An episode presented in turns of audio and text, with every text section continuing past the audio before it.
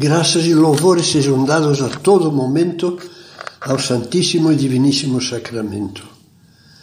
Oitavo dia da novena breve de preparação para a solenidade do Corpus Christi. A visita ao Santíssimo Sacramento. Meditemos com São José Maria. Aí o tens é Rei dos Reis e Senhor dos Senhores. Está escondido no pão.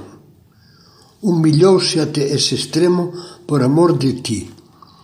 Quando te aproximares do sacrário, pensa que ele faz vinte séculos que te espera.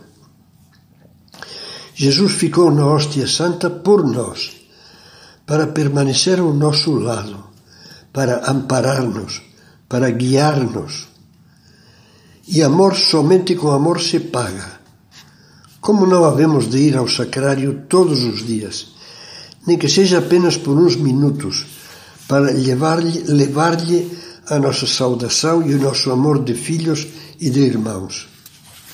Devo dizer que para mim o sacrário foi sempre Betânia, um lugar tranquilo e aprazível onde está Cristo onde lhe podemos contar as nossas preocupações, os nossos sofrimentos, nossos anseios e nossas alegrias, com a mesma simplicidade e naturalidade com que lhe falavam aqueles seus amigos, Marta, Maria e Lázaro.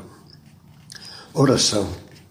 Jesus, peço-te que me ajudes a enxergar a importância da visita ao Santíssimo Sacramento. Essa prática cristã que muitos vivem diariamente. Que eu procuro entrar cada dia, mesmo que seja só por uns minutos, em uma igreja ou capela. Dirigir-me ao sacrário para colocar junto de ti meu carinho, as minhas alegrias e penas e a petição pelo aperfeiçoamento dos meus deveres que quero santificar por amor a ti e para servir melhor ao próximo.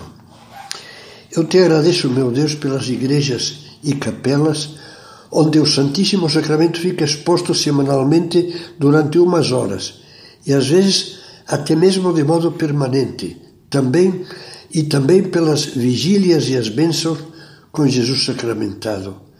Faz com que eu ame esses atos eucarísticos e ajude outros a amá-los. Que eu compreenda o que confidenciava São João Paulo II é bom demorar-se com ele, inclinado sobre o seu peito como o discípulo predileto, deixar-se tocar pelo amor infinito do seu coração.